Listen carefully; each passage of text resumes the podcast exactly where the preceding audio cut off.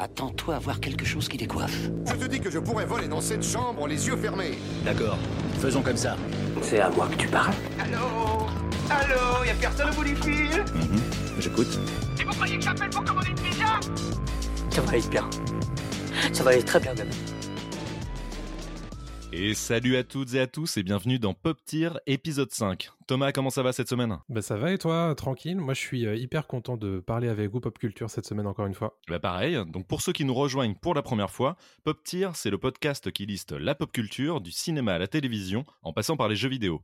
Moi c'est Adrien et avec Thomas on va vous donner notre avis sur toutes les grosses sorties du moment à un rythme de deux émissions par mois. Nous notons les œuvres selon quatre catégories phares, scénario, réalisation, acting et design et nous notons les œuvres de SAD pour les intégrer dans notre tier list. Thomas, est-ce que tu peux rappeler à tous nos auditeurs ce que c'est qu'une tier list?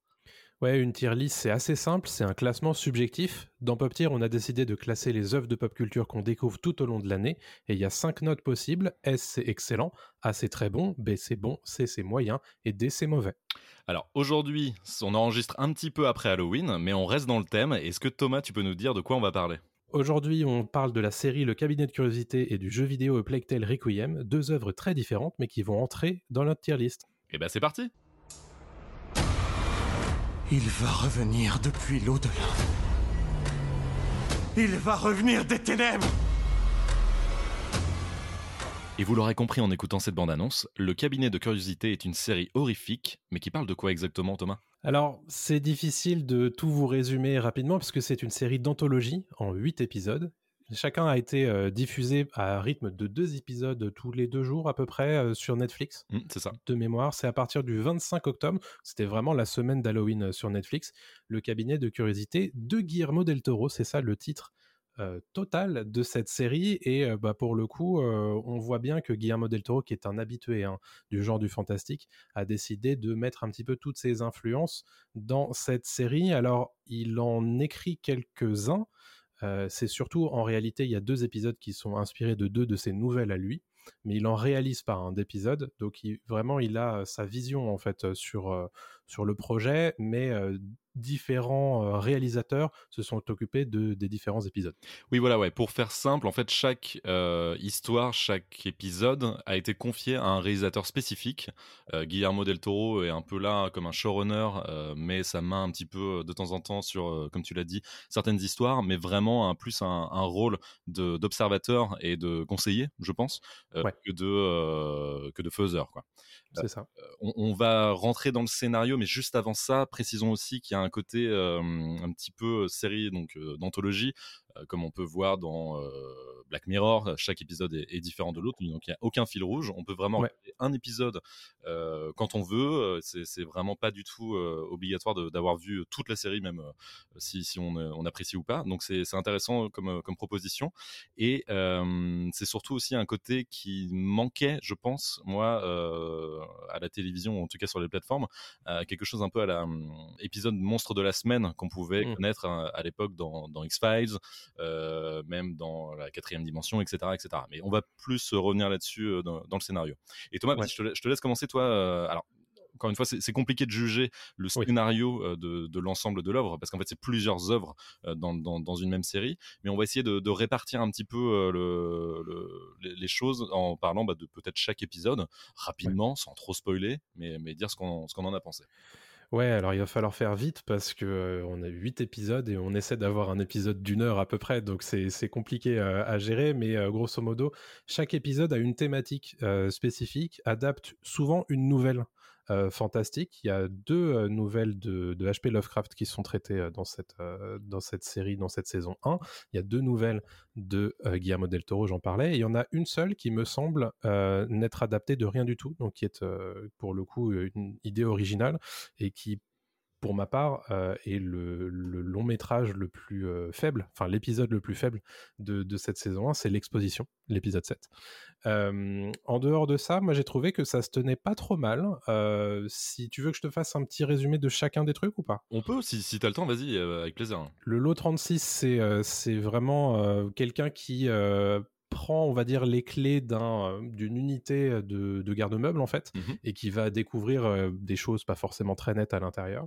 Les rats de cimetière, bon, bah, c'est assez simple. hein, c'est dans, au, au début du XXe siècle, si j'ai bien compris, ou à la fin du XIXe siècle. Ouais. Quelqu'un qui euh, essaie de gagner beaucoup d'argent en justement euh, déterrant des, des corps et en chopant les objets de valeur qu'il y a éventuellement dans les cercueils. L'autopsie, c'est quelqu'un justement qui vient autopsier des corps après une catastrophe dans une mine et qui se rend compte en fait que l'un des corps est hôte de quelque chose qui vient d'ailleurs.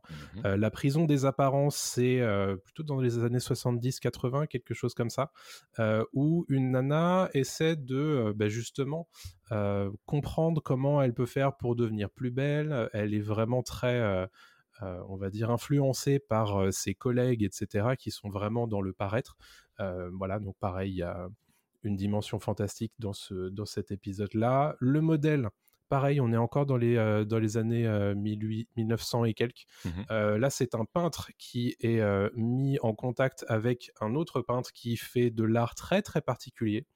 Le- les cauchemars de passage, c'est un homme qui essaie de euh, se remettre en contact avec sa sœur qu'il a perdue euh, étant gamin. L'exposition, c'est le truc le plus chelou, je trouve, de, de cette, euh, de cette saison, où on a justement un certain nombre de personnes qui ne se connaissent pas et qui euh, viennent du coup être témoins d'une exposition un petit peu étrange. Et enfin, Murmuration, qui est le dernier épisode, c'est un couple d'ornithologues qui viennent étudier du coup des, euh, des, des essaims, des, des groupes d'oiseaux sur une île spécifique, et la femme entre en contact avec des choses venues d'ailleurs, et leur couple est un petit peu mis à mal. Bas de l'aile, je dirais, pour des Oh, c'est beau. Ouais, je sais. J'ai euh, travaillé ça.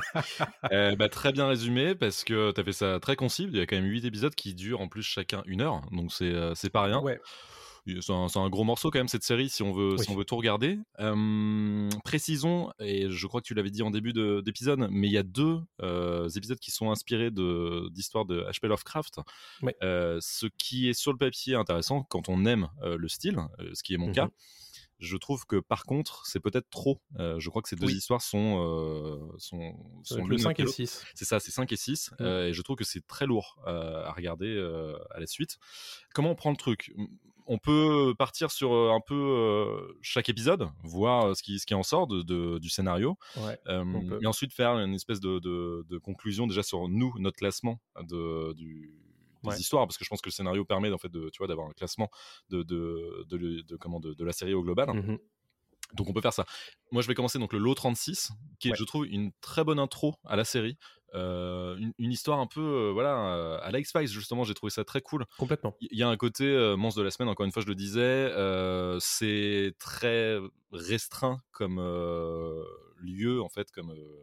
comme comment même histoire parce que finalement on comprend très très vite ce qui va se passer il y, y a un- il y a un aspect vengeur aussi on se dit tiens on suit un, un vrai connard euh, pendant tout l'épisode on sait qu'il va lui arriver quelque chose de, de mal et euh, comment ça va arriver on sait pas pourquoi voilà donc j'ai trouvé ça plutôt intéressant il y a un message aussi derrière un Mhm. peu politique qui, qui est pas qui est pas inintéressant donc je trouve que c'est une bonne mise en bouche pas Mhm. incroyable encore une fois mais une bonne mise en bouche pour le pour la série ouais. Je suis assez d'accord avec ça. Euh, moi, j'ai tendance à penser que c'est un des meilleurs épisodes en fait de cette saison. hein. ah ok ouais Euh, parce que justement, il est cadré euh, et il a ce, ce côté euh, message immédiatement trouvable. Et en plus, c'est l'un des plus courts Oui. épisodes de, de cette saison 1, puisque les deux premiers font à peu près 40 minutes et tous les autres font plus d'une heure. Et celui-ci a pour lui ce côté un peu flippant, mais pas trop. Euh, tu sais que le surgissement du fantastique euh, arrive et tu, tu le sens arriver. Il n'y a pas de volonté horrifique suprême, j'ai envie de te dire. Mm. Mais il y a, il y a hum, ce qu'on re- on reconnaît, en tout cas, le style un petit peu Guillermo del Toro avec euh, ces corps qui sont mis en scène, c'est euh, le, le, côté, le côté monstrueux. hein, c'est quelque chose qui l'intéresse beaucoup, hein, Guillermo del Toro. Et, euh, et j'ai trouvé ça, j'ai trouvé que c'était honnêtement un, un très bon épisode de cette saison. Ouais, c'est un très bon épisode et c'est un, épisode qui, encore une fois, qui lance très très bien la série. Et Ouais. moi, j'étais complètement hypé quand j'ai vu l'épisode. Je me suis dit, ok, c'est cool. Si tout est à ce niveau-là, même un poil moins bien, il y a pas de souci, quoi. Je, je suis client, quoi. Arrive l'épisode 2. Qui Ouais. est pour moi, je veux le dire maintenant, mon préféré de Très, très bon épisode. de la saison ou série. Je sais pas s'il y aura voilà euh, une suite, mais en tout cas pour l'instant c'est c'est mon préféré, qui est, euh, rappelle-moi le nom exactement, les rats du cimetière, c'est ça? Les rats du cimetière. Les rats du cimetière. euh, pareil, encore une fois, on va dire même un seul personnage qui permet donc tout de suite d'être plongé dans l'action. On est tout de suite dans cette horreur crasse. Euh, Mhm. avec des monstres bah, en animatronics, donc il y a un côté encore plus Ouais. flippant, j'ai adoré. Euh, c'est vraiment cette peur euh, enfantine qui ressort de, de- de films même qu'on regardait dans les années, enfin de, de films des années 80 et 90, Mm. des trucs pas cheap, hein, mais en tout cas qui utilisaient de, manière ultra intelligente les, les, les- les peurs des, des- des enfants, parce que je trouve que c'est une peur en fait assez, assez enfantine, le- la peur du noir, la peur d'être enfermé, la, la peur de, Ouais. la peur de tout ça. Tout se passe de nuit quasiment en plus, ou dans des lieux clos et, et sombres. Euh, je l'ai trouvé super intelligent, pareil, pas Mm. très long, et j'ai été pris de, de A à Z. Et encore une fois, il y a un message aussi. euh, Voilà, ça rappelle aussi des, des- des contes de la crypte, un petit peu ce, ce côté. peu, ouais. euh, je vais vous raconter l'histoire de ce qui est arrivé à un, à un mec, euh, voilà, etc. Et en fait, c'est vraiment ce, cet hommage, je trouve, aux, aux pires histoires des contes de la crypte, et c'est très bien fait. Ouais, c'est bien fichu. Moi, j'aime bien ce côté où on a un personnage, on suit en fait le personnage principal qui est assez euh, médiocre en réalité dans, dans la vie. quoi. C'est c'est quelqu'un euh, qui, est, qui est pas fou. En fait, c'est c'est pas un héros Ah, pas dans le tout, sens non. propre du terme. Et justement, c'est ça qui rend la chose intéressante. Et, euh, et on le voit se, se battre et se débattre. Et évidemment, bon, euh, je trouve que, et c'est quelque chose qu'on peut dire euh, assez globalement sur tous les épisodes de cette série, ça reste quand même souvent assez cousu de fil blanc. Oui. Parce que c'est la forme de la nouvelle qui veut ça souvent, la nouvelle à message, où vu que c'est très court comme format, on a des choses qui font très vite le tour pour que la boucle soit bouclée. Et souvent, en fait, quand on commence par quelque chose, on sait qu'on va terminer par quelque chose, par ce- cette même chose-là. Ouais. Et c'est le cas justement de cet épisode 2. Ça veut pas dire pour autant qu'il est mauvais, mais c'est vrai que du coup, il y a ce côté, c'est- et c'est assez régulier dans l'épisode de- épisodes de cette saison, c'est que justement, on a euh, souvent l'impression qu'on sait ce qui va se passer. Hmm. Mais j'ai beaucoup aimé euh, effectivement euh, cet épisode-là, euh, qui fait partie des meilleurs aussi à mon sens. Bah, on sait ce qui va se passer, mais des fois c'est pas dérangeant. Tu vois, sur celui-là, ça m'a pas du tout dérangé. Je savais où ça allait, mais justement c'est extrêmement bien exécuté. On en parlera après pour niveau réel et niveau design, mais, mais c'est super bien exécuté. Mais moi, ça me dérange pas. L'histoire, elle est, elle est contenue vraiment dans, dans, dans une forme assez, assez simple, mais, mais c'est très bien fait. D'autres histoires, donc la suite. euh, dans, enfin, dans, dans, dans les projets, dans les épisodes suivants, c'est un peu plus compliqué. On va passer à Oui. l'autre aussi, l'épisode d'après, euh, qui donc est l'autopsie. Qui est probablement aussi l'un de mes préférés euh, et qui là d'un coup part sur quelque chose de beaucoup plus euh, Stephen. King, euh, X-Files évidemment, Stephen King dans l'idée. C'est une horreur plus psychologique qu'autre chose. Enfin, voilà, il y, a- il y a beaucoup d'inspirations super intéressantes et, et c'est une autre forme de peur. Donc c'est euh, c'est pas si c'est pas si idiot d'avoir proposé ça. C'est pas forcément ce à quoi on s'attend quand on regarde le cabinet de curiosité de base sur Oui. papier, mais, mais pourquoi pas quoi. Mais il y a un truc, effectivement, et qu'il faut qu'on dise, c'est que le cabinet de curiosité, si vous regardez ça pour vous faire peur, c'est peut-être pas forcément ça qui va vous euh, apporter le plus euh, d'horreur en réalité. Euh, Il y a, alors moi, pour ma part, je me considère comme quelqu'un qui fait partie de la team flippette. Hmm. Donc il y a des trucs effectivement qui m'ont pas rassuré. Mais au global, il y a très très peu d'épisodes qui m'ont rendu euh, assez euh, assez fou de peur. Euh, c'est le cas de, de ces trois de ces trois épisodes là. Je pense que l'épisode le plus réussi d'un point de vue horreur, c'est le huitième. C'est Ouais. celui qui m'a mis le, le plus le, le plus les jetons. Euh, mais euh, voilà, c'est pour vous donner une idée de. euh, en réalité, c'est pas forcément. D'ailleurs, je suis pas sûr qu'il soit marketé comme une série horrifique, mais, mais si c'est le cas, non, c'est pas non plus The Haunting que qu'on avait vu sur Netflix il y, a, il y a pas si longtemps que ça. Ouais, mais le problème, c'est qu'on est un peu obligé de comparer à ça parce que The Haunting of Hill House, qui était euh, un chef-d'œuvre de- d'horreur et de flip, enfin, même moi, j'adore ça. Je suis très très fan, Mm. je suis très client de, de films d'horreur, de séries d'horreur. J'étais pas bien, hein, j'étais sous mon plaid, euh, Mm. voilà, à claquer des dents euh, quand j'ai regardé la série. Même, tu vois, dans le deuxième épisode, là, euh, avec les rats, j'étais, euh, j'ai sursauté quand même quelques fois. C'est le. Ouais. seul hein, qui m'a fait ça. Mais, euh, mais je m'attendais à ça, c'était quand même marketé comme ça. hein. Netflix l'a un peu marketé Ouais. comme ça Del Toro, tu te dis euh, derrière, le, le type te fait des, fait des films assez dingues, euh, voilà, avec des, avec des monstres. Ouais. Cabinet de curiosité, c'est des one shots. Bon, tu sais qu'il va te proposer quelque chose de, de solide. Quoi. Là, non. Mais il y a, y a beaucoup de choses qui sont de l'ordre de l'horreur corporelle, c'est-à-dire qu'on va te montrer des choses qui sont gênantes, qui sont malaisantes à voir, Mhm. euh, mais il y, a, il y a peu de jumpscares, ce qui est un bon point. Quand je dis ça, en général, je ne suis pas très très fan des jumpscares. Mhm. Euh, Il y, a, il y a beaucoup aussi de montée en intensité, parce que souvent, les épisodes sont bâtis euh, comme ça, c'est-à-dire qu'on a euh, sur les deux premiers tiers en général pas grand chose, enfin beaucoup beaucoup de mise en place, et ensuite c'est sur le troisième acte qu'on va se permettre d'y aller un petit peu plus. Euh, donc il y a, il y a forcément ce moment où j'imagine probablement les gens qui sont fans d'horreur se dire allez on va regarder ça pour Halloween on va se faire peur et au final les, gens pourraient forcément être déçus parce que euh, ça veut ça va peut-être pas aussi loin euh, qu'ils l'espéreraient Complètement. Et, et, euh, je te rejoins complètement. En fait, le, truc, c'est que c'est très difficile de, de proposer une approche horrifique avec des histoires comme ça, et notamment les suivantes aussi, celles de, Lovecraft, qui sont euh, bah, très... euh, elles, sont, elles sont pas forcément faites, je pense, pour le petit écran, voire même le cinéma, en fait.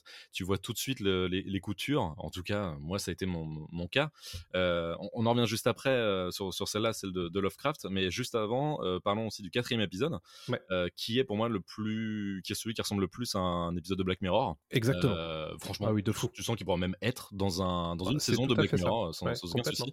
Et donc c'est l'épisode pour moi qui est le plus intéressant d'un point de vue casting, avec Dan Stevens qui a joué dans euh, Downton Abbey, qui a joué dans La Belle et la Bête, avec Martin Starr qui jouait dans Silicon Valley, qui joue un, un petit rôle dans Spider-Man dans la nouvelle trilogie avec Tom Holland, et euh, Kate Mikuchi, c'est ça?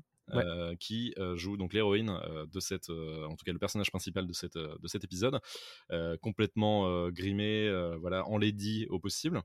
Et quand je dis Black Mirror, c'est parce qu'en fait, pour spoiler un tout petit peu, euh, elle voit une pub à la télévision qui lui euh, vante les mérites d'une lotion corporelle qui va euh, la rendre plus belle et tout part, tout part en vrille. Donc c'est quelque chose en fait, voilà, qui est vraiment lié et connecté à une technologie, donc la, la télévision, parce qu'on on lui parle vraiment à travers la, la télévision. Et l'horreur est présente, notamment en fin d'épisode, euh, Mhm. et encore.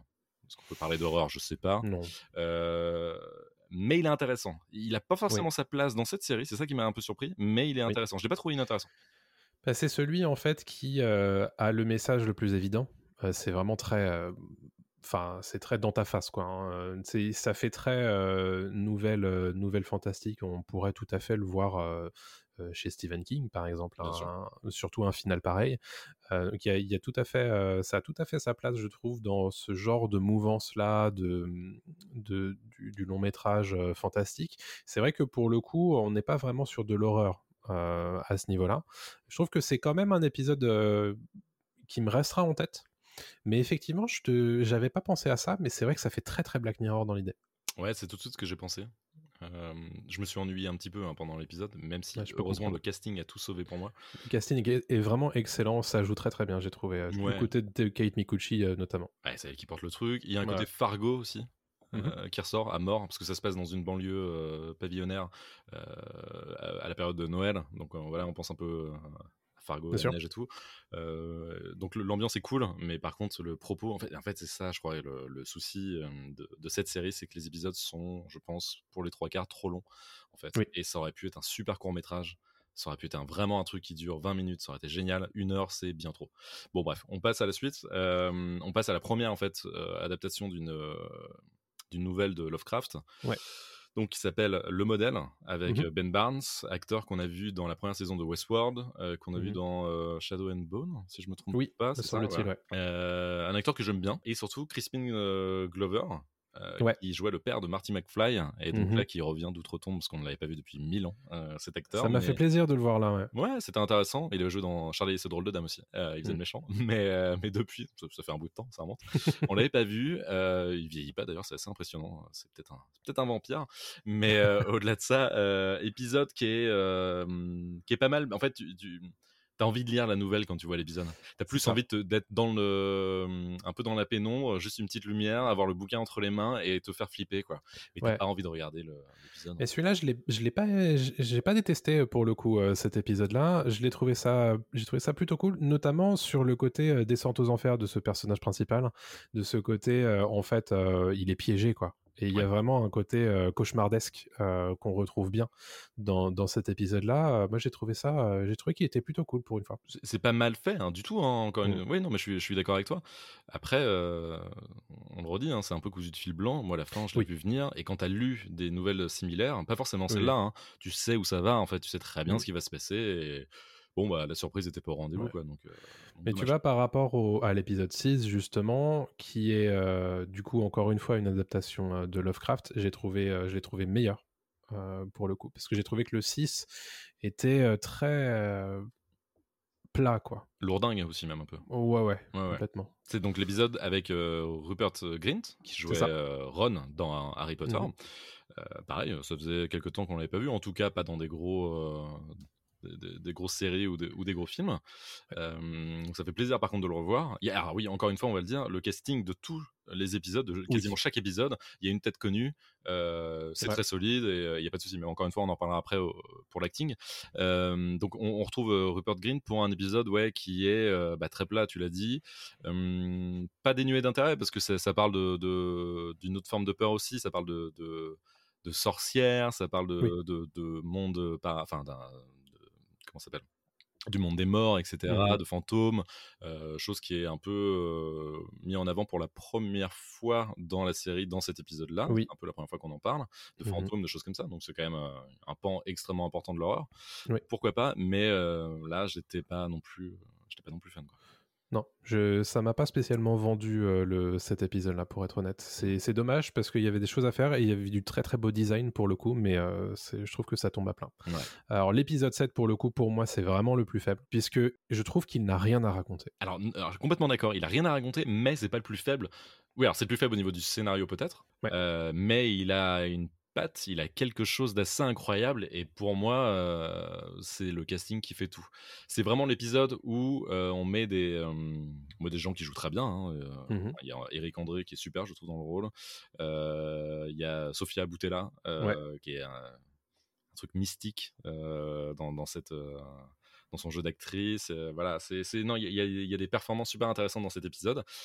Je suis complètement d'accord, ça tombe complètement à plat euh, sur la fin. On se demande Aucun pourquoi, aucun intérêt. C'est, très étrange, ou alors j'ai pas vu le message. Peut-être que j'ai pas capté. Ouais, hein, encore une fois, hein, ça se trouve c'est peut-être moi qui.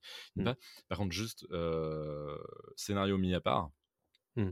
Le reste est assez fou. Moi, je trouve que le, Oui, oui. le- le- l'ambiance générale, euh, t'es Mhm. plongé dedans, c'est un truc euh, hypnotisant. Euh, c'est, c'est assez, euh, c'est assez dingue et, euh, et je l'ai aimé pour ça. Et je le mettrais pas Ouais. en plus faible pour ça parce que. Ouais, je vois ce que tu veux dire. Et bah, épisode 8, du coup, il faut qu'on traite de l'épisode 8. Moi, pour le coup, c'est un de mes préférés, euh, parce que c'est celui qui m'a le plus fait flipper. Euh, parce- bon, de toute façon, moi, dès qu'il y a des gamins dans, dans des trucs d'horreur, c'est, ça Ah bah marche à, à tous les coups. On a peur? Ah oui, non, ça, j'étais pas rassuré. Franchement contre, pas. fais gaffe derrière toi, il y a un torson. Mais je comprends, je comprends. C'est, un bel épisode et en plus qui, qui- je trouve qu'il raconte euh, bah, pas mal de choses sur la dynamique entre ces personnages principaux, même si pour le coup on l'a déjà vu et revu des milliards de fois.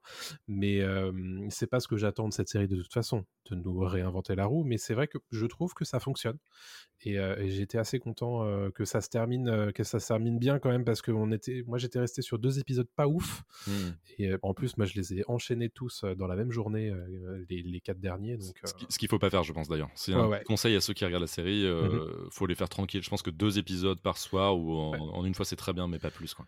Bah, c'était une bonne idée de la part de Netflix d'espacer ça. euh, ils en ont balancé deux par jour. Mm. Euh, le problème, par contre, c'est que euh, tu tombes assez vite à plat hein, sur le. Si tu si es vraiment là tous les jours et que tu regardes les deux euh, chaque jour, tu, du coup, tu tombes sur le 6, t'es là en mode euh, Tu tombes sur le 7, t'es là en mode euh, Je vais Ouais. peut-être m'arrêter là, tu vois? Ouais, ouais. Et qu'il y a ce côté-là aussi euh, qui peut être euh, gênant. Mais euh, donc, pour conclure un petit peu sur le scénario, je pense qu'il y a du bon et du mauvais, hein, comme on l'a expliqué tout au long de cette petite euh, phase-là. Euh, donc, c'est difficile pour moi de, de trouver euh, une note, une bonne note à donner. Parce que, bah, encore une fois, mais il y, a du- il y a du scénario où c'est plus du C, il y a du scénario où c'est plus du A. Euh, donc c'est difficile pour moi de noter ça. Qu'est-ce que t'en penses, toi? Bah, moi, j'ai ma note, ça va être C.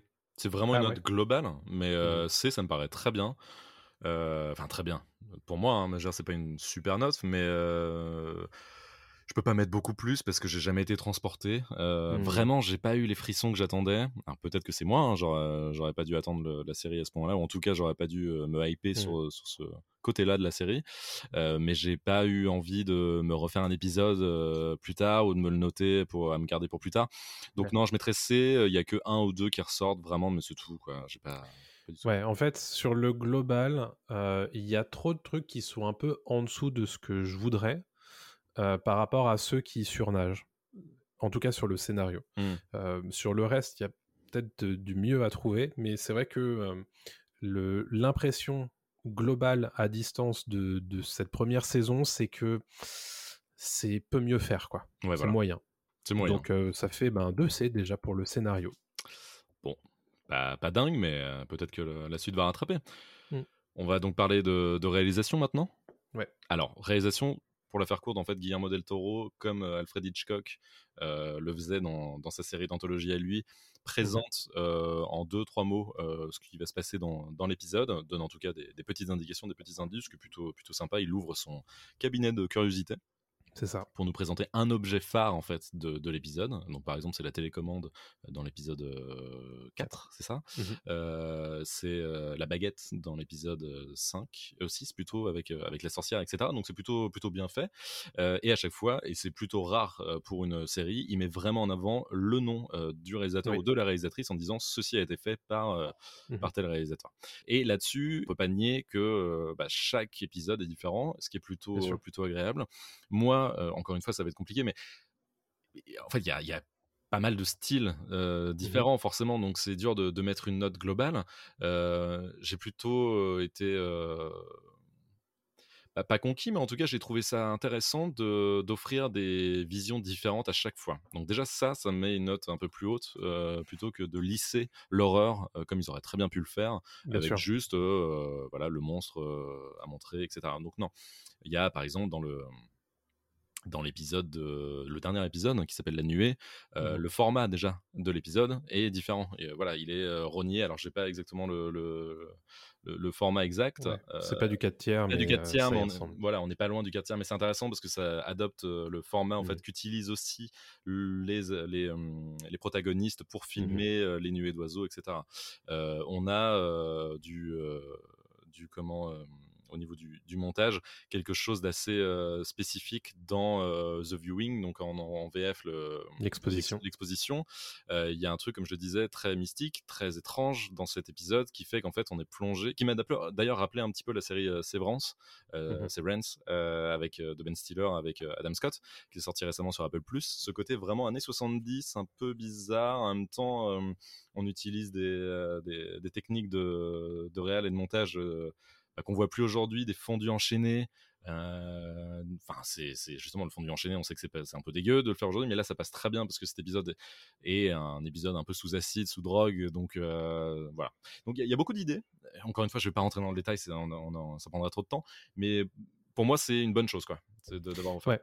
Je pense que les styles euh, des réalisateurs se marient bien avec euh, leur euh, épisode à eux. Mm. Et, et je trouve qu'il y a un vrai, euh, un vrai plus justement d'être allé chercher des réalisateurs différents avec des sensibilités différentes et euh, des, des envies de montrer euh, des facettes de l'horreur différentes également. Mhm. Et, et moi j'ai trouvé que bah, justement en termes de réal, on était vraiment sur bah, quelque chose d'assez quali quoi. Moi pour le coup, on est plus que sur le scénar. Pour moi c'est du B. hein. C'est- assez bon hein, ce qu'on a sur cette série. Je, dis moi, j'irais même jusqu'à A en fait. Je vais aller jusqu'à A parce que euh, j'ai jamais pris. euh, Enfin, le, le- chaque épisode en fait était, euh, était extrêmement bien fini, euh, réalisé, donc j'ai pas eu de soucis là-dessus. Et à chaque fois, c'était une nouvelle découverte. Alors, même si le scénar suivait pas forcément, au moins ça, Mm. ça me, ça me tenait. Avec Ouais. l'acting en plus évidemment, mais mais si la réal n'avait pas suivi, ça aurait été un peu plus compliqué. Ouais. Tu vois, par exemple, l'épisode de l'autopsie, j'ai trouvé super intéressant parce que ça rappelle vraiment des épisodes d'X-Files euh, où euh, Mulder et Scully débarquent en début d'épisode en mode bah, il s'est passé ça euh, il y a trois semaines, c'est dingue. Donc t'as du, hum, t'as du montage, t'as des flashbacks, t'as des choses comme ça qui reviennent. Non, c'était, c'était un style à chaque fois qui, s'adaptait complètement à l'histoire et Mm. non, là-dessus, c'est un A pour moi. Ouais. Ok, donc on a un B et un A sur la réal. Euh, moi, je garde mon A pour un petit peu plus tard. Parlons d'acting, du coup. Euh, on le disait, il y a vraiment des, des acteurs, des, des visages hein, reconnaissables sur Mm. chacun des épisodes. Et ça aide, évidemment, mais je trouve que pour le coup, on a des jolies performances sur chacun des épisodes. Ouais, ouais, ouais, complètement. Je peux commencer si tu veux. Ouais. Moi, j'ai été surpris, particulièrement, donc on l'a dit tout à l'heure, par euh, Kate Minucci.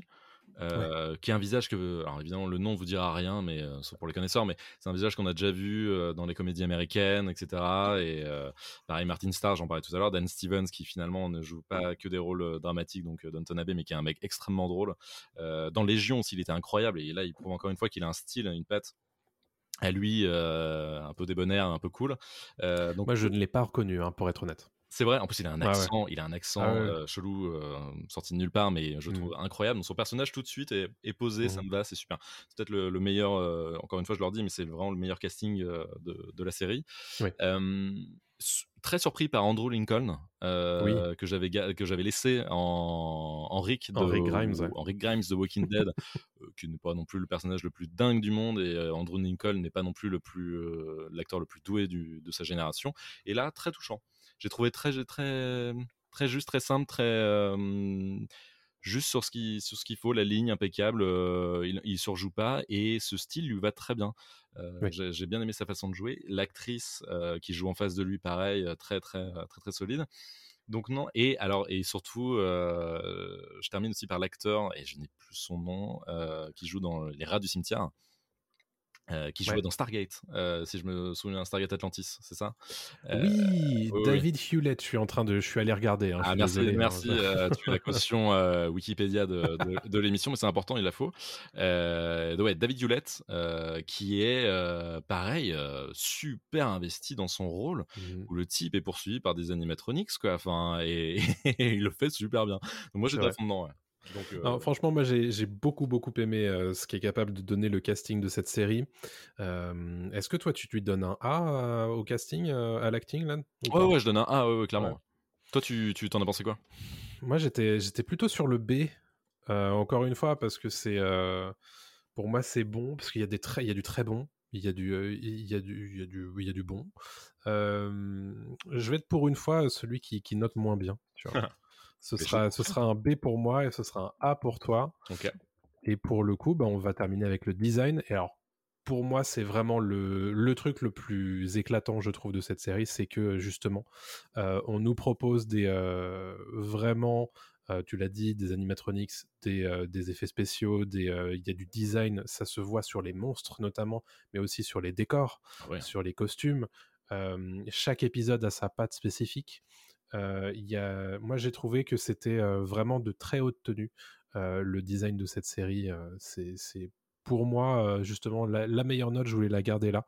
Pour moi, c'est un A sur le design parce que tout est fait, tout est bien fait. Ça va jusqu'au générique, jusqu'aux présentations aussi euh, par Guillermo del Toro. Mm. Euh, je trouve qu'il y a une, une vraie identité euh, sur cette série qui se dégage. Oui, complètement. Euh, bah là, t'en as, dit- t'en as dit beaucoup. Alors, je vais tout de suite dire que c'est, c'est A aussi pour moi.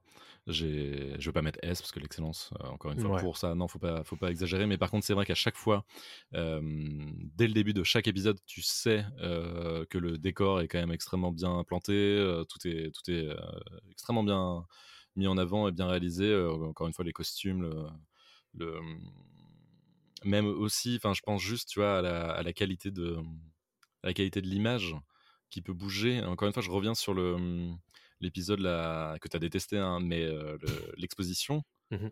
qui est en termes de design super intéressant. On est d'accord. Il est extrêmement intéressant et euh, et c'est dommage que l'histoire suive pas du tout. Mais Non, par contre, je, l'adore pour le design. Je le Ouais. trouve euh, super abouti.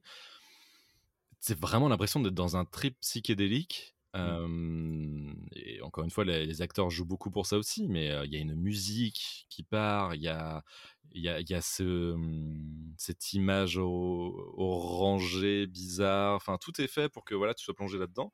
Et pas que ça, c'est vrai que tu prends les rats du, cimetière à début du 20e, fin du, du 19e, euh, il y, y a un côté, c'est à Londres je pense que ça se passe.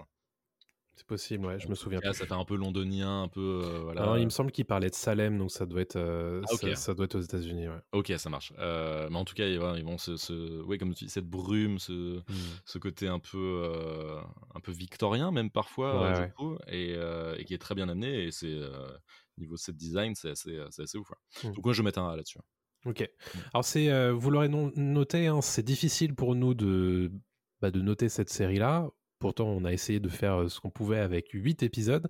Donc en réalité, vous avez vu ce qui nous a le moins convaincu, c'est le scénario, mais en fait, tout le reste, toute la production en réalité hein, de, de cette série est assez qualitative. Donc on a 4 A, 2 B et 2 C. Donc sur la moyenne, on est plutôt sur du B+, en fait, non? Ça part sur du B pour moi, ouais. Ouais. Bah, les C, euh, faut redescendre la note quand même. Donc, euh, C'est ça. Donc non, c'est du B. Euh, ce qui me va très bien, c'est vraiment ce que j'avais en tête pour noter au global Ouais. euh, la, la série. C'est moi, c'est pareil quand euh, quand je me suis posé pour trouver mes notes, euh, je me disais en fait la série c'est plutôt du B. Mmh. Ça peut pas être un A. Donc au final, on a trouvé, je pense, la, bonne- la bonne note pour le cabinet de curiosité. Donc voilà, c'est moyen. Euh, c'est euh, c'est juste bon mo- un B? Chez nous, c'est B, c'est bon. C'est bon, oui, c'est bon, mais dans le sens où c'est moyen parce que euh, il atteindra jamais A. En tout cas, cette saison ne pourra jamais atteindre A, encore moins l'excellence. Euh, nous, on a quatre notes, hein, on a S, A, B, C, D. B, c'est bon, certes, mais ça reste un peu moyen par rapport à, un- à une œuvre globale qui aurait pu être un peu plus, un peu plus travaillée, quoi. En fait, Je le- à mieux. Bah, c'est le scénar, quoi. C'est dommage. Euh, ça partait très bien. Je trouve que ouais, il y avait un- une, une introduction qui était super. Ça monte en puissance et ça retombe comme un soufflé. C'est extrêmement décevant. Si ça avait suivi, euh, même s'il y avait eu peut-être moins d'épisodes, je pense Mm. que la note aurait pu être un peu plus, un peu plus élevée, quoi. Peut-être que c'est en fait le choix des nouvelles euh, qu'il faudra repenser s'il y a une saison 2 en fait. Peut-être, exactement. Euh, peut-être aussi l'ordre. Aussi. Ça joue, hein. c'est idiot, mais ça joue. Si j'avais vu euh, les rats en troisième position, l'autopsie en Mhm. huitième, j'aurais peut-être, ah, j'aurais dit ok, d'accord. En fait, c'est intéressant. parce Ouais. qu'ils font, euh, ils tentent de ne pas mettre deux HP Lovecraft à la suite. Euh, je, je trouve ça complètement idiot hein, de leur part, mais euh, pourquoi pas. hein. En fait, tu restes dans le même univers pendant deux heures, c'est très long, hein, deux heures. Si t'as pas aimé le premier épisode, waouh, c'est, tu repars là-dedans. C'est un peu dur, je trouve. Mais bon, Mais ne regardez pas tout ça en binge-watching, euh, c'est pas utile. non, c'est pas fait pour. Non, Non, deux épisodes, c'est très bien à chaque fois. Allez, on passe à la suite. Eh bien, passons à la suite avec notre premier jeu vidéo traité dans le podcast. Et Thomas, vas-y, je te laisse euh, nous faire la petite présentation du jeu vidéo. Ouais, on parle de Plague Tale Requiem. C'est un jeu vidéo qui est sorti le 18 octobre 2022, sorti sur PC, sur Xbox et sur PlayStation. C'est développé par un studio français qui s'appelle Asobo Studio. Et c'est la suite d'un jeu vidéo qui est sorti en 2019 qui s'appelait A Plague Tale Innocence. Et c'est un des jeux, l'air de rien, assez attendu de cette euh, fin d'année. Et euh, donc, on va vous noter tout ça avec euh, bah, une grille un petit peu remaniée, hein, puisque on parle d'un jeu vidéo, donc on va pas forcément parler de l'acting, puisque bah, ça se ça se prête pas spécialement à tous les jeux vidéo. Donc, on va avoir trois catégories le scénario, le gameplay, le design, et ensuite on nous donnera notre note finale moyenne. Et on parle de tout ça juste après la bande-annonce. What's wrong? Those last months on the road. After all that happened in Guyenne. Hugo was always worried that it would start all over again. Et voilà à quoi ressemble Plectel Requiem. Comme on l'a dit juste avant, nous allons noter le scénario, le gameplay et le design. Et on va commencer par le scénario. Thomas, toi, t'en as pensé quoi? Alors, de scénario, donc c'est une suite. Euh, on va juste préciser pour euh, les gens qui nous écoutent qui n'ont jamais entendu parler de Plague Tale. Euh, c'est un jeu dans lequel on incarne une sœur et à côté son petit frère dans un univers moyenâgeux en France Mhm. où euh, on découvre en fait que le frère est habité par une maladie euh, qui lui donne des pouvoirs, qui le mettent un petit peu en relation avec des rats, et il se trouve que c'est euh, une période de peste, donc il y a énormément de rats un petit peu partout, et l'objectif c'est pour la sœur, donc le personnage principal, d'essayer de l'aider et de le sauver de cette maladie qui va finir par... le prendre, prendre son être finalement, prendre sa vie. Et donc ça, c'est l'objectif du premier épisode, du deuxième épisode également. Donc on les retrouve en fait dans une période de calme. Et l'idée ensuite, c'est qu'évidemment, ils vont être repris par l'action du récit. Et alors sur le scénario, pour être honnête, j'étais assez surpris qu'ils partent dans cette direction-là, puisque on part vraiment sur de la violence beaucoup pour les deux personnages principaux, notamment Amicia sur le début, le, début de, l'épisode. Mmh Et en fait, on se rend compte que le, le, monde les a vraiment, vraiment impactés et que d'un point de vue psychologique, il y a quelque chose qui a vraiment vrillé, quoi. Ouais, Amicia tente de rester humaine le plus possible. Son petit frère est encore extrêmement innocent. Elle, oui, là, elle essaie de se frayer un chemin déjà de vivre dans cette époque extrêmement compliquée pour une femme et en plus avec cette malédiction à gérer, voilà, celle de, celle de son frère. tu l'as dit, il y a beaucoup de violence, c'est vrai, subie et donnée, parce qu'elle rend les coups aussi mmh pas mal. Beaucoup plus que dans le premier épisode. Bien plus. C'est beaucoup plus sombre et on va tout de suite voilà lâcher le, truc. C'est une sorte de The Last of Us 2 version version au Tale. En fait, on, voilà, on sent que le studio a voulu aller plus loin, plus fort, plus vite, trop vite, trop fort, et s'est perdu un petit peu en chemin dans son scénario. Euh, je pense que euh, il est compliqué d'intéresser. Alors, j'ai beaucoup aimé le, j'ai beaucoup aimé le premier. Hein, enfin, mmh niveau scénario, j'avais trouvé ça très sympa. C'est euh, avec le deuxième beaucoup plus compliqué parce que c'est une redite vraiment du premier. Euh, on, est en terrain inconnu, euh, le problème c'est qu'on veut être surpris avec une suite. C'est le cas au ciné, c'est le cas dans les jeux vidéo aussi. C'est compliqué dans ce deuxième épisode d'être surpris. J'ai quasiment jamais été accroché à ce qui arrive aux personnages principaux. J'ai trouvé les personnages secondaires bah, extrêmement extrêmement faibles pas manichéen, mais il y avait un côté aussi un petit peu euh, caricatural parfois, sauf un personnage qui ressort un peu du lot, qui est Sophia, euh, la, pirate qui, occupe une bonne partie de l'aventure, je pense même la moitié de l'aventure, et qui accompagne les, deux, les deux héros. Euh, mais au-delà de ça, déjà, il n'y a pas beaucoup de personnages qui, suivent leur leur périple, mais j'ai trouvé que c'était un peu boursouflé, quoi, tout ça, niveau, niveau scénar, ouais. Et dur à suivre. Oui, je, vois ce que tu veux dire. Euh, alors, faut bien voir que, comme le premier épisode, c'est encore une fois une fuite en avant, d'un point de vue scénaristique, où on, euh, justement on fuit la menace et on essaie d'aller au devant de, tout ça, d'essayer de trouver la solution. Évidemment, la solution qui, à chaque fois qu'on arrive quelque part, bah, est repoussée dans un autre château, hein, si on pouvait euh, citer un peu Mario. Mais l'idée, en fait, c'est que, au final, il n'y a jamais d'endroit sûr euh, pour ces personnages-là. Et au final, alors moi en plus c'est pire parce que j'ai fait le premier épisode il y a même pas euh, six mois.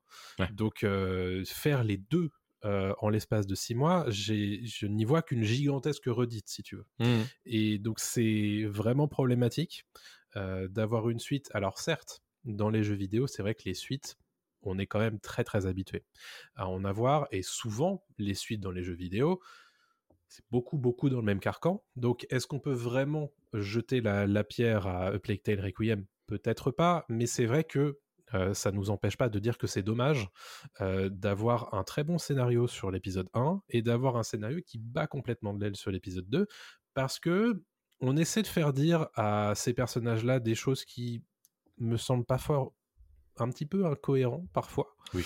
Il y, a, ce côté, y a, c'était le cas dans le premier épisode, mais c'est encore plus le cas dans l'épisode 2, cette dissonance entre ce que les personnages font et ce que le jeu, parfois aussi ce que les personnages racontent et ce que le jeu te demande de faire. Mmh Moi, j'ai cette scène en tête au début du, du jeu où un petit peu avant, on a des personnages secondaires qui disent à Amicia surtout ne tue pas des gens. Mmh Et on a cette, cette, séquence hallucinante où le jeu te dit bah, tu ne sortiras pas de cette pièce si tu ne tues pas tout le monde. Dans la grange, c'est ça là? Ouais.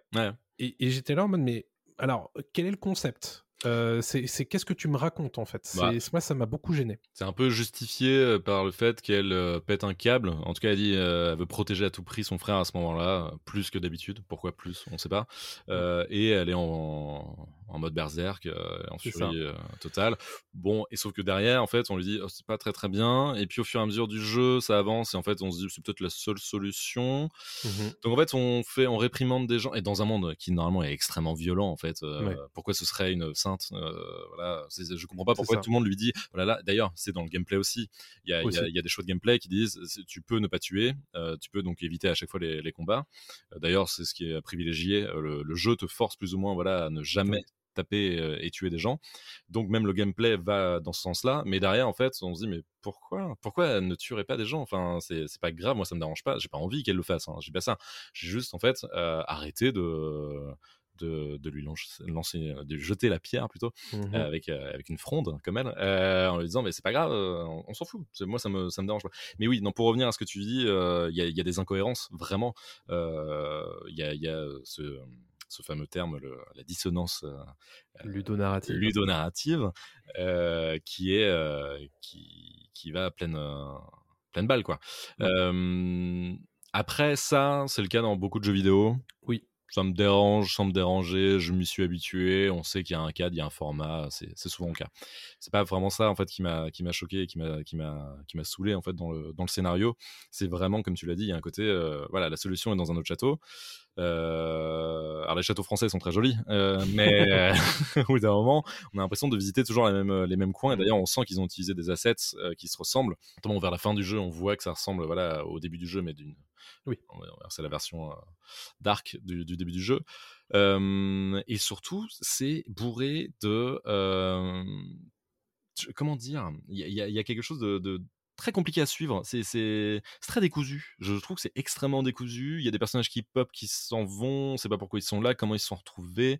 Euh, la vraie quête principale, en fait, au moment, on se dit, mais euh, comment on peut euh, aller sauver ce gamin C'est rien n'est clair, il n'y a pas d'enjeu plus que ça. c'est mal amené. Tous les enjeux sont mal amenés, en fait, je trouve.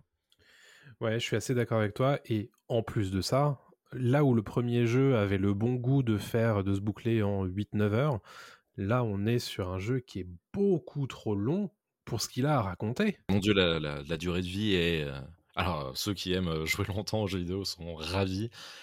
Mais mon Dieu, quoi. C'est si long. Euh, 15-20 heures, je pense, pour ce que c'est? Ouais. Euh, mais 15-20 Non. heures pour un jeu vidéo, on se dit ça va. Non, non, pour ça, c'est euh, Ouais. trop, trop long. En fait, le, le problème, c'est que, et on en parlera beaucoup dans la section gameplay, c'est que le jeu est extrêmement répétitif. Et ça se sent évidemment aussi dans son scénario. Mhm. C'est que c'est tout le temps la même structure. Et qu'au bout d'un moment, en fait, euh, bah, c'est c'est bien, mais si c'est pour tout le temps répéter la même chose, est-ce qu'on n'aurait pas pu juste couper un peu dans le gras? Alors je sais bien que c'est pour rentrer un petit peu dans les canons de euh, la production de jeux vidéo actuels, euh, qu'on dit blockbuster ou triple A. Euh, là, est-ce que c'est vraiment justifié pour un jeu comme celui-ci? Je trouve pas. Non, non, c'est vraiment pas justifié. Et je pense qu'ils auraient pu, limite, découper cet épisode en deux. Euh, peut-être faire une trilogie avec ça, euh, en allant un peu plus loin, en prenant plus le temps finalement, parce que voilà, ils, ils auraient pu sortir un épisode d'aujourd'hui plus court, euh, d'une dizaine d'heures, comme le premier, 9-10 heures, et un Mm. troisième, euh, vraiment le gros final explosif, super, et, et on termine là-dessus. Parce que moi, Ouais. ça m'a ça m'a dégoûté de, je vais, vraiment je le dis, ça m'a dégoûté de la licence, et je ne ferai pas le troisième. Je n'ai, même si là, il est tombé dans le Game Pass gratuitement, et tant mieux, hein, enfin gratuitement, il faut avoir un abonnement au Game Pass.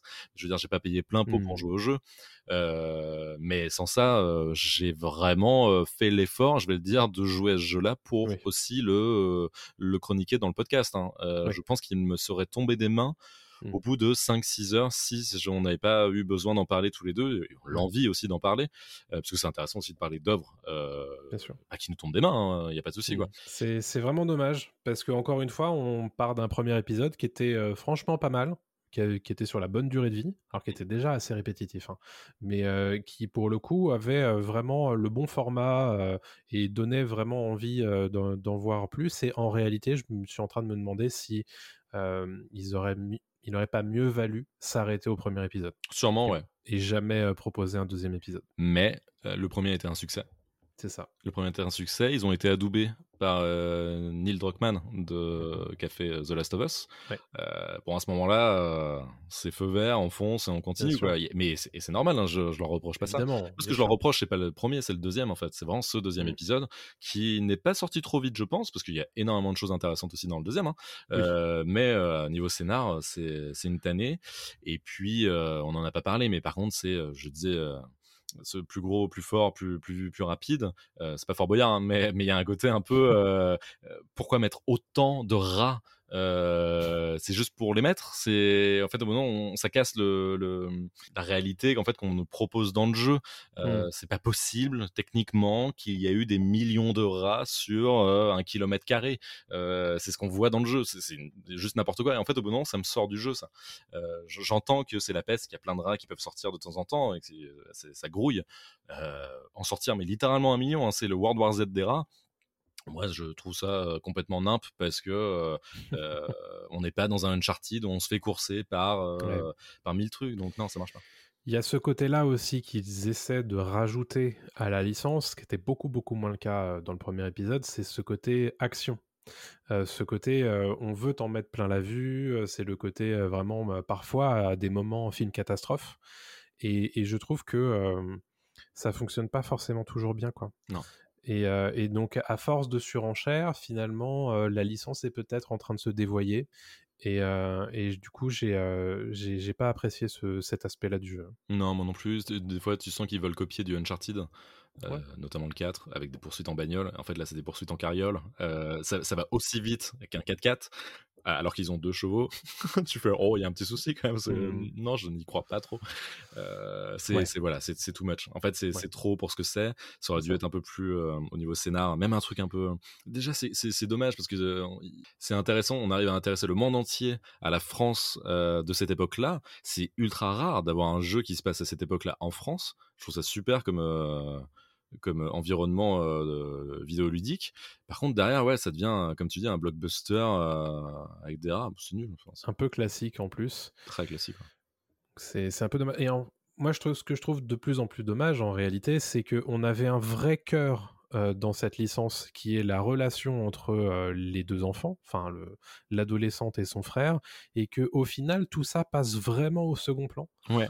Et c'est dommage parce que c'était vraiment le, vrai poumon en fait de cette licence et au final on, l'oublie pour bah, avancer sur des trucs un petit peu plus en fait basiques quoi et un petit peu bas du front j'ai trouvé ça dommage Ouais, en fait, ça revient un peu vers la fin. Mais pendant longtemps, déjà, on n'est plus accompagné de Hugo, le petit frère. Euh, donc, on a d'autres personnages qui sont avec nous. Euh, on sent que leur relation euh, entre elle et Hugo, elle est un peu étrange. euh, et que même si elle veut le protéger à tout prix, ben voilà, il y a quand même. elle sait qu'il y a des. que, que le, la fin, pas du jeu forcément, mais. mais sera peut-être compliqué, etc. Donc il y aura peut-être des sacrifices à faire. Euh, mais c'est rien n'est jamais vraiment euh, appuyé. Il y a pas, même moi, faut, faut me faire euh, sortir les larmes à ce moment-là. Quoi. On vit dans un monde ultra compliqué dans le jeu et il y a rien qui me pousse à, à m'attacher au, au perso plus que ça. Quoi. Donc je me suis plus rattaché au, au perso secondaire, notamment, je leur dis, Sophia, la, la pirate, qui est un peu le, le, le- le personnage un peu plus léger, un peu plus cool, un peu plus light, qui, euh, qui en fait est plus intéressante que deux, Mm. quoi. Et alors qu'ils ont une quête incroyable euh, à, à mener. Quoi. Et bon, ouais. c'est dommage bon est-ce qu'on note le scénario? Ouais, on note le Euh, scénario. moi j'ai pas envie de lui mettre la pire note j'ai quand même envie de lui mettre un C Mhm. parce que c'est moyen il y a, y a quand même des petites euh, des petites envolées qui me font plaisir quand je vois justement ces interactions entre la sœur et son frère et je me dis ah c'est quand même cool.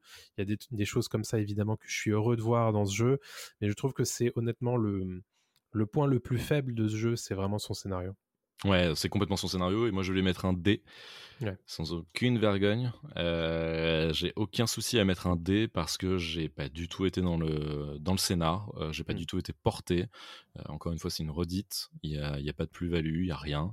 Il y avait des idées peut-être au tout début, notamment avec les apiculteurs fous. Euh, qu'on nous montre dès la première heure, même là, dès les 30 premières minutes. Je dis, oula, ça va partir sur un truc un peu voilà, euh, sectaire, ça va être sympa, ils vont tenter des choses. Pas du tout, c'est jamais réutilisé.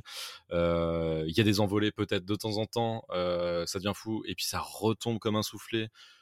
C'est pas que ça retombe comme dans certains jeux pendant une demi-heure, une heure, ça retombe pendant trois heures, Hmm. et trois vraies heures où il ne se passe rien du tout. On peut limite jouer à une main euh, au jeu parce qu'on avance et on fait pas grand chose. C'est non, je, moi franchement, je suis pas dans un walking simulator, euh, c'est pas ce qu'on me vend quoi. Donc non, le scénario, je l'ai trouvé euh, très très décevant.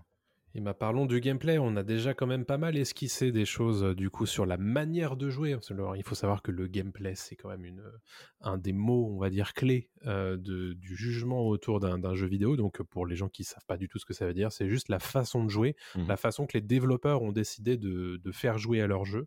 Et en l'occurrence, euh, A Plague Tale c'est une licence vraiment surtout d'infiltration en réalité Oui. où euh, l'idée c'est de se cacher. Il y, a, aussi quelques, énigmes qui sont souvent d'ailleurs très très faciles que tu peux faire quasiment les yeux fermés.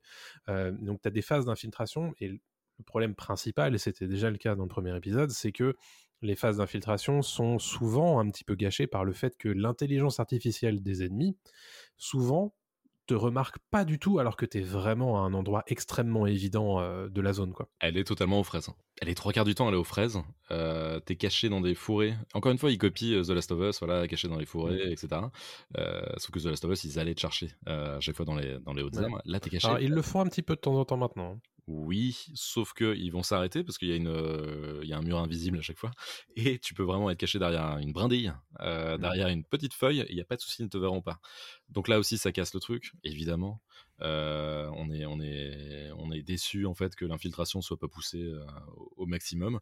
Elle est extrêmement facile parce qu'on en parlait aussi euh, après avoir, testé le jeu. On peut complètement contourner en fait cette infiltration en rushant en tuant des mecs, deux trois mecs sur le passage et en courant, euh, ça casse tout le truc en fait. Ça casse tout le truc parce qu'on n'a pas le stress de se dire oh là là putain il faut que je prépare mon pattern donc là je vais passer à gauche à droite le mec il fait une ronde là ça va être chaud ok non en fait non bah non je vais rusher il y a pas de souci.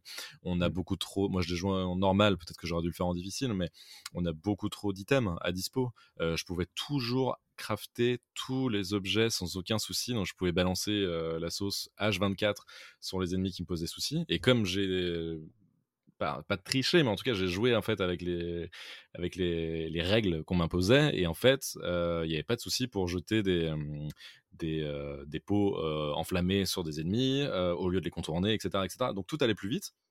Les, les persos à côté te disent euh, mais non c'est pas très bien de tuer des gens et là tu fais oui et en fait ça n'aura aucun impact sur le scénario euh, donc Non. à part une euh, à part une line dans le euh, quand je fais ça ça me ça m'impacte pas donc ouais non Non, non, mais voilà, on, est- on est d'accord là-dessus, c'est- c'est c'est poussif, en fait. Parce que bah, l'intelligence artificielle, elle n'est pas au niveau de ce qu'on pourrait s'attendre d'un d'un jeu comme celui-ci. Et en fait, le problème, c'est que vu que tout est magnifique, euh, tu t'attends à ce que ça soit en plus euh, bien géré d'un point de vue euh, moteur Oui. euh, de jeu, d'un point de vue bah, moteur d'intelligence artificielle, et tu te dis, bon, alors, étant donné que j'ai vraiment et on en parlera dans, du côté du design, mais vraiment quelque chose de photoréaliste devant les yeux, je m'attends à ce que les réactions des personnages non joueurs soient réalistes également.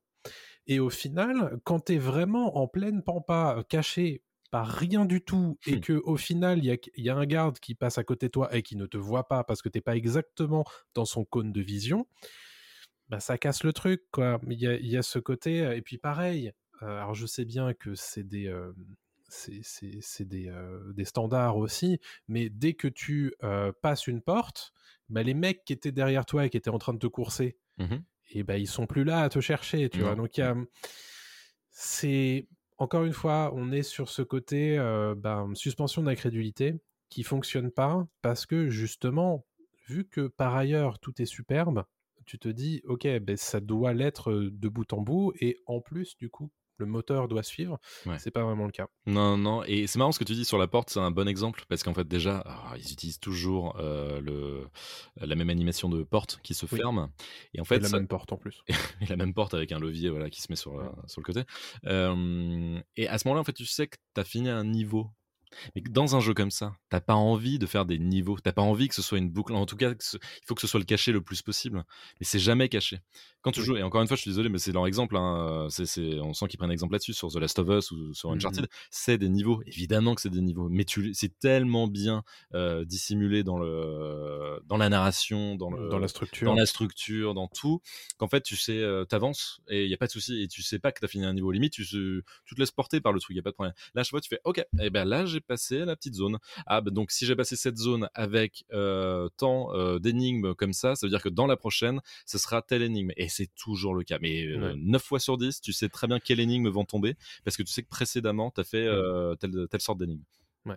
Il y a un truc qu'on peut par contre pas leur enlever, c'est qu'ils ont ouvert un petit peu euh, leur zone par rapport au premier jeu, où euh, justement il y a, y a plus de choses à faire, il y a des chemins un petit peu détournés qu'on peut éventuellement utiliser, mais encore une fois, vu que c'est trop facile de, de passer, euh, de rouler dessus, en fait, de, de Mmh. rouler sur les gardes, etc., bah, au final, euh, si tu ne t'imposes pas à toi-même le fait de, par exemple, de jamais tuer un garde, de, euh, de jamais te faire repérer, machin, bah, au final, tu finis par tout le temps adopter les mêmes méthodes.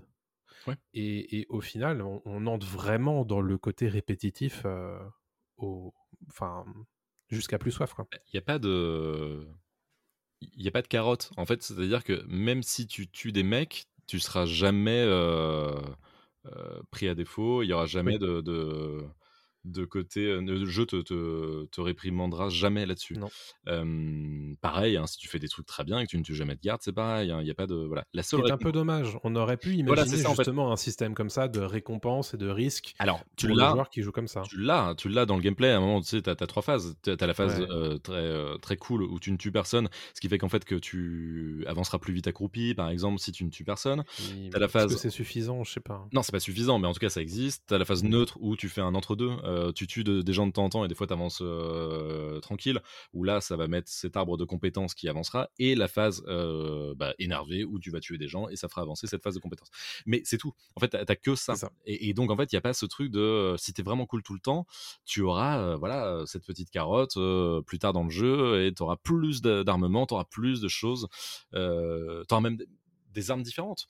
Là, elle a Mm. qu'une fronde, elle a qu'une fronde et un, et un pour euh, pour se défendre. Mais en fait, c'est même pas une euh, une arme silencieuse parce que tu tues vraiment des gens. Elle a rien pour euh, pour faire euh, à, à part marcher et contourner les mecs. Mhm. Elle peut rien faire d'autre en fait pour euh, pour avancer euh, discrètement. Et ça, c'est dommage. Ouais, et moi je pense que cette récompense, t'as as parlé du fait qu'il y avait trois axes, et ça c'est pour le coup, c'est nouveau par rapport au premier épisode. Euh, J'aurais aimé que ça aille plus loin encore et qu'il y ait des répercussions dans le scénario. Euh, parce que c'est quelque chose qui est faisable. Tu as, cité le fait qu'il y avait trois axes, donc ça veut dire qu'il y a potentiellement trois, euh, trois routes en fait pour le scénario euh, à appliquer. Et Mhm. même ça, c'est pas, c'est pas utilisé. Je trouve ça dommage parce que sur un justement un jeu qui aurait pu euh, gagner des points sur le scénario, euh, ça n'a pas été fait. mais Donc même pas- Mais même pas sur le scénario. Prends juste le fait, par exemple, de tuer des types. Tu Mm. tues tout le temps pendant 2 heures, 3 heures. Le jeu aurait très bien pu te dire, là, les ennemis, les ennemis vont devenir des sacs à PV. Et ça va être très compliqué de les tuer. Mais par contre, tu seras content parce que d'un côté, tu auras ce challenge et euh, voilà, tu te dis, c'est mon- c'est ma façon de jouer. Euh, Voilà, à contrario, si tu joues très très chill, bah, les ennemis sont toujours très très très euh, faciles à vaincre. Mais même pas ça en fait. Y a, les ennemis bougent pas. Il y a, y a 3-4 sortes d'ennemis grand max. Ils sont très faciles à, à tuer. Mais bref, on va pas rester sur, sur l'IA et sur, euh, sur les ennemis. On peut parler des énigmes aussi un petit peu, euh, qui sont donc semblables à celles qu'on avait vues dans le, dans le premier C'est les mêmes. épisode. C'est quasiment toutes les Ouais. mêmes. Il y, a y certaines qui bougent évidemment, mais, mais c'est c'est, euh, majoritairement le, la- la- le même genre de- d'énigmes. Certaines sont plutôt, euh, plutôt plaisantes parce qu'il y a un petit côté stressant avec les rats qui grouillent partout en tour. On se dit, ok, là, euh, même si on n'est jamais encore une fois pris à défaut parce qu'on a toujours l'équipement et on sait Mhm. toujours euh, euh, où aller plus ou moins parce que c'est bah, assez bien indiqué, donc peut-être trop. Mhm. Mais, euh, mais les énigmes sont assez variées. Certes, elles ressemblent à celles d'avant, mais elles sont assez variées. Oui, c'est ça. Moi, ce que j'apprécie quand même, c'est quand euh, ils utilisent euh, les personnages secondaires pour avoir un semblant de coopération. Ouais. avec, euh, avec le personnage principal. Ça, c'est ce que je trouve le plus réussi dans, dans les phases d'énigmes. Et effectivement, les énigmes sont souvent assez faciles, mais après, les énigmes, il faut les voir comme elles sont, c'est-à-dire que c'est des, ré- des respirations dans le jeu. Mhm. Et, euh, et c'est aussi le moyen de parfois d'offrir quelque chose d'un peu différent euh, par rapport au reste. Et euh, donc moi, ça m'a pas gêné du tout. Et au final, on sait aussi qu'il y a un certain nombre de joueurs qui euh, trouvent que bah, quand le rythme descend trop, ça leur va pas. Et il y a aussi le fait que bah, il faut que ça soit relativement évident parce que sinon les gens finissent par être bloqués et être frustrés. Bien sûr. Donc il y a ce côté-là. Donc au final, moi, ça me dérange pas spécialement que les énigmes soient faciles. C'est même, je trouve, ce qui est le plus réussi en réalité du côté gameplay hein, dans ce jeu. Ah ben totalement, je te rejoins totalement, mais il y a un truc, il y a deux choses que je reproche. La première, c'est que certes on peut utiliser les personnages secondaires euh, dans certaines énigmes. Je prends juste l'exemple euh, du chevalier euh, qui nous permet en fait d'utiliser son bouclier. On peut tirer une flèche enflammée sur son bouclier et donc en étant juste à côté de lui, d'avancer et d'avoir un cercle de feu qui permet d'éloigner les rats. C'est super intéressant, c'est super bien trouvé, je trouve. Par contre, c'est la seule façon, c'est la seule manière dont on peut résoudre l'énigme. C'est ça. Et c'est dommage. Il y a, a pas deux, chaque fois, il y a pas deux choix. C'est toujours un seul choix. C'est vrai. toujours un seul euh, chemin, quoi. Donc, ce qui est un peu, un peu dommage parce que c'est quand même le seul élément, euh, c'est le cœur du jeu, quand même, au- au-delà du scénario, qu'on aime ou qu'on n'aime pas, mais c'est quand même le cœur du jeu et c'est quand même très dommage. Et, et- et la deuxième chose, et c'est là où, où je reproche quand même au jeu d'être un peu trop, un peu trop fermé. C'est-à-dire qu'en fait, on, on- on sent euh, que ce sont des, euh, des zones toujours Euh, on respire pas trop. Alors, c'est d'un côté, il y a un côté anxiogène qui est pas mal parce que finalement, c'est vrai quand on se retrouve dans une pièce énorme avec plein de rats euh, et qu'on peut pas avancer tout de suite, c'est un peu stressant parce qu'on se dit euh, comment on va faire? Et en même temps, je trouve que le jeu s'ouvre pas assez par rapport au premier. Quoi. Il est toujours un peu dans ce carcan très très fermé et c'est dommage. Quoi. Ouais. Ouais. Honnêtement, moi, ce qui m'a le plus gêné en réalité, euh, c'est le fait que ce soit répétitif. C'est qu'on ait tout le temps les mêmes phases qui sont répétées ad nauseam. Euh, parce que même si de temps en temps ils ajoutent des nouveaux euh, éléments d'équipement, de nouvelles manières éventuellement de gérer certaines situations, bah, tu sais que ça va être utilisable sur cette situation-là parce que bah, le scénario l'appelle. Mais au final, bah, tu vas retourner un petit peu souvent sur les mêmes euh, stratégies. Mhm. Et donc, c'est hum, bah, c'est c'est surtout ça qui m'a gêné. Mais c'était déjà le cas dans le premier. Et encore une fois, la problématique se, se décuple quand tu as fait le premier jeu il n'y a pas si longtemps que ça. Oui, complètement. Donc, euh, mais encore une fois, on le disait sur le cabinet de curiosité, c'est un, jeu- c'est un jeu qu'on a qu'on s'est un petit peu imposé sur une période assez courte. Et alors, c'est pas forcément le cas de, des, des joueurs qui nous écoutent, euh, qui vont éventuellement euh, pouvoir faire ça sur un mois ou euh, le picorer un petit peu plus euh, lentement Oui, que faut- nous. Donc, forcément, nous, on voit ce genre de défaut vraiment de façon très très évidente. Donc, il y a aussi ça qu'il faut prendre en compte.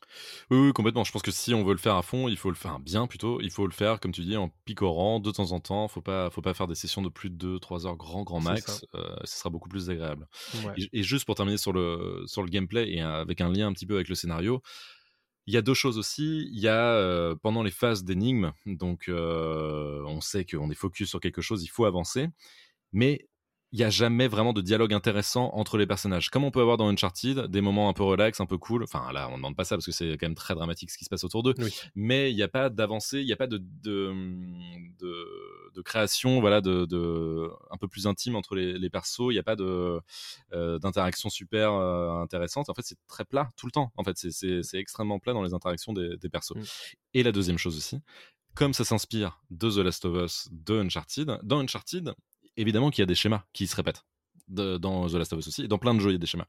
Mais ces studios-là ont la bonne idée à chaque fois de casser le, rythme parfois et de créer la surprise. Je prends juste l'exemple de The Last of Us 2, un, un truc que j'avais trouvé incroyable à l'époque, c'est euh, le fait de crafter dans des ateliers, dans The Last of Us, dans The Last of Us 2, quelque chose qu'on fait tout le temps, mais quelque chose qu'on fait H24 dans le jeu. Et The Last of Us 2, au bout de 10 heures de jeu, 5-10 heures de jeu, je sais plus, te propose encore une fois un atelier pour crafter ton arme. Tu fais génial, trop bien. Tu le fais, tu craftes, et là d'un coup il y a des mecs qui t'attaquent. Chose qui n'est jamais arrivée en deux jeux euh, de The Last of Us. Et là, à ce moment-là, en tant que joueur, tu es extrêmement surpris, tu sursautes. Ouais. Et là, tu fais, OK, là, ils ont compris qu'il fallait casser ce schéma Ouais. euh, parce que le joueur va s'emmerder. Mais par contre, euh, comment Uplectel, dans celui-là, le fait une fois, je crois, mais c'est nul, hein, c'est en plus, tu t'en doutes, c'est juste qu'à un moment, ils, vont, ils vont escalader ou tomber, je sais plus, d'un mur, et au lieu de tomber comme d'habitude, elle va juste tomber plus loin et se retrouver face à un, un ennemi. Mais c'est nul, en fait, parce que t'es pas euh, sur quelque chose à ce moment-là, pas comme Mm. dans, voilà, mais bref. C'est un exemple un peu trop détaillé, mais tu vois ce que je veux dire Mm. Ça Je vois manque ce de que tu veux surprise. dire, ouais. Bah, ça manque d'innovation, quoi. Exactement. C'est ouais. ça le problème. Mais et en fait, je pense que vraiment, on, on attend beaucoup de, de ce jeu-là parce que le premier jeu était vraiment tellement euh, surprenant, euh, avait, un, avait un niveau de qualité tellement haut qu'on se disait, ok, ben, quand ils feront une suite, tout sera encore mieux.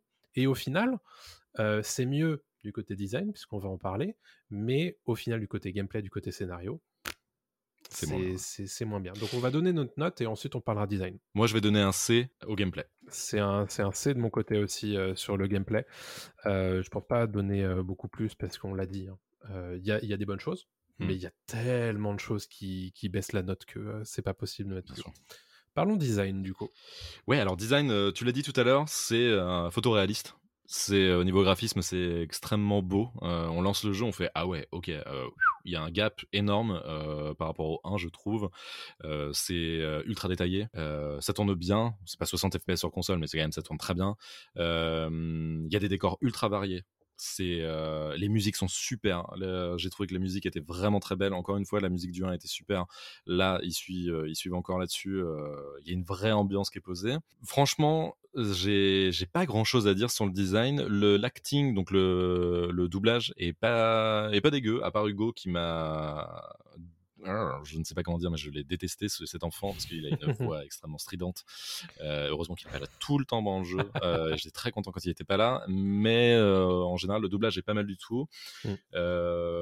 Ça, non, voilà, c'est- plutôt bien, plutôt bien foutu. Tu l'as dit, c'était plus ouvert, donc en fait il y a plus aussi de de, de zones différentes. Il y en a une que je trouve magnifique et je suis persuadé que c'est ça. C'est inspiré du Colorado provençal en France, euh, qui, est, qui est une zone donc un peu euh, un peu terreuse, euh, orangée, avec des avec des grottes un peu troglodytes, etc. C'est super, c'est vraiment vraiment très bien trouvé, c'est super intelligent d'avoir mis une zone comme ça.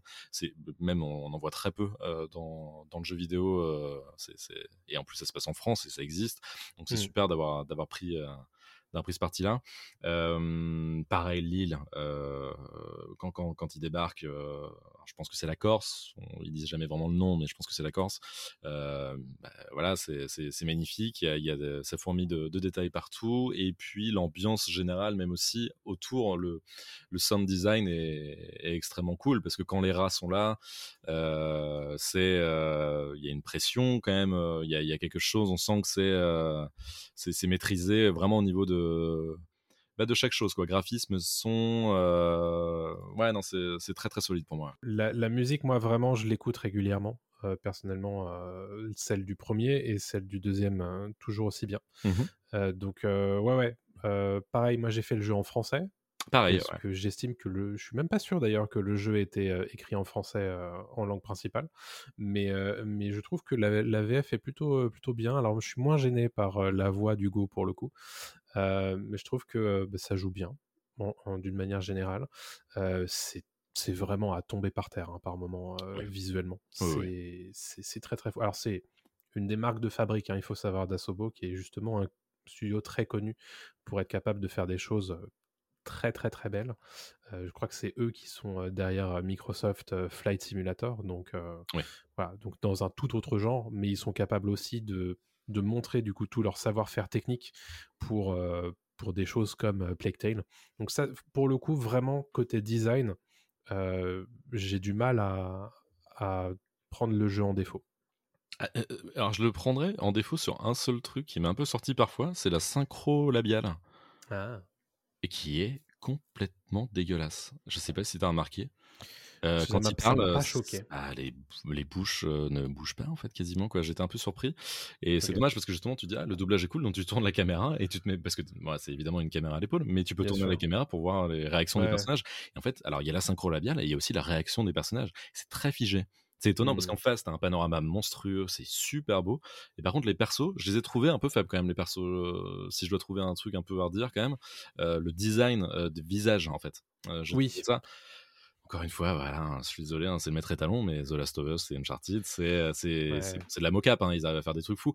Mais là, j'ai fait, oh, ça me sort un poil du jeu quand même. Là. Après, après c'est vrai que c'est pas tout à fait le même budget, mais le problème, c'est que vu qu'ils se mettent sans arrêt dans les pas de leur, euh, de leur maître, Bah oui, à savoir The Last of Us, c'est difficile de pas les comparer. Quoi.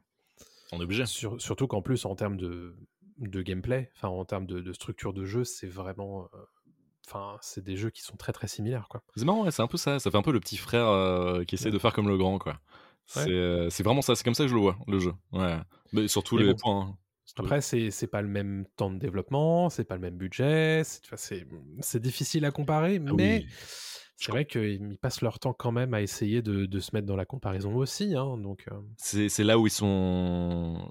C'est là où, où, où c'est dommage pour eux parce qu'en fait, ils pourraient proposer autre chose, euh, des, des, des idées beaucoup plus originales, euh, des, choses inédites, même pas qu'en termes de scénario, hein, vraiment en termes de, comme, comme on a dit, de, de gameplay, de surprendre en fait, et de s'éloigner parfois un petit peu du. Du, du comment de la référence qui est Oui. The Last of Us en tout cas le studio Naughty Dog quoi c'est un peu dommage hein. c'est un peu dommage hein. Bon, écoute, Donc- je pense qu'on a fait le tour. Ouais, ouais, ouais, du, design. design. moi je vais mettre un A, vraiment un A qui Pareil. euh, relève le niveau euh, comme jamais. Ouais, ouais. Du coup, en fait, euh, on a 2 A, 3 C et 1 D. Euh, du coup, ça nous fait quoi comme moyenne? Ça nous fait euh, C, C'est un C+, en fait. un C+, hein. ouais, mais en c'est ouais. C'est C, ouais. Ouais, je sais pas si un jour on mettra des C+, des C-, euh, sur les notes moyennes, mais euh, c'est vrai que parfois c'est difficile de, de comparer certains C à certains autres C. c'est compliqué, mais après on rentre dans des notations aussi un peu plus compliquées. Je pense que là, les gens comprennent. Et on- Ouais, ouais. en fait, voilà, on développe aussi, c'est le but hein, voilà, de, de- du podcast, c'est de développer en détail notre, notre vision et notre, notre critique. Donc, à partir du moment où ça a, été, ça a été développé de notre côté, je pense que les gens comprennent que oui, c'est l'équivalent d'un C, mais ça n'ira pas jusqu'au B. Quoi. Euh, Exactement. Et avant de terminer euh, Ouais. ce podcast, c'est la petite roco de la semaine. Je pense que tu seras Ah. d'accord avec moi. En, en- en jeu vidéo aussi, c'est euh, Marvel Snap. Oh, oui. euh, sur mobile, Euh, justement, si euh, vous testez euh, Uplectel et que ça vous ennuie, vous pouvez partir sur Marvel Snap. et Rien à voir, hein, par Alors, contre. aucune sponsor, je le précise, hein, on n'est pas du tout sponsor avec Marvel ou quoi que ce soit. On aimerait bien, hein, si Marvel nous écoute, il n'y a aucun problème, on, on- on prend. Non, non, mais Marvel Snap, c'est mon petit coup de cœur du moment. Je suis pas Mm. très jeu mobile, mais alors là, je suis tombé vraiment fan de, de ce jeu-là. Quoi.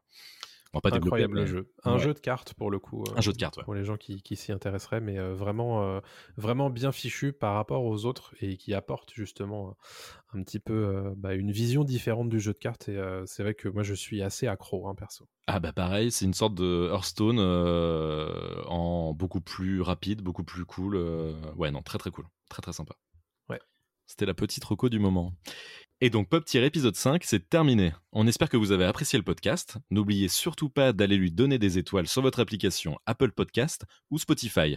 D'ailleurs, n'hésitez pas non plus à laisser des commentaires sur Apple Podcast, ça nous fait extrêmement plaisir. On a aussi un Twitter, donc si vous voulez communiquer avec nous, nous envoyer par message peut-être vos envies euh, de prochaines chroniques euh, ou de justement ce que vous avez pensé de l'épisode, n'hésitez pas, ça nous, fait, ferait extrêmement plaisir d'avoir d'avoir vos retours. Et pour recevoir les prochains épisodes, abonnez-vous au flux de podcast sur votre application de podcast préférée.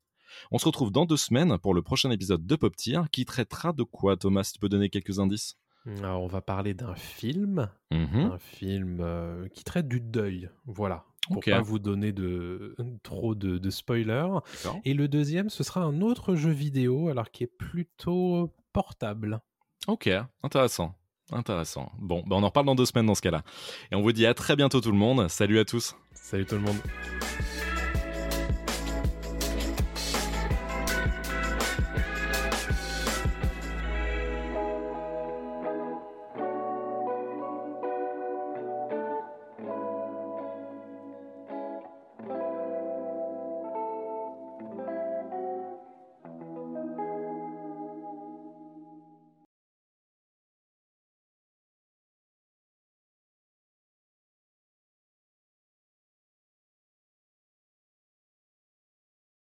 La terre est fermée pour la journée.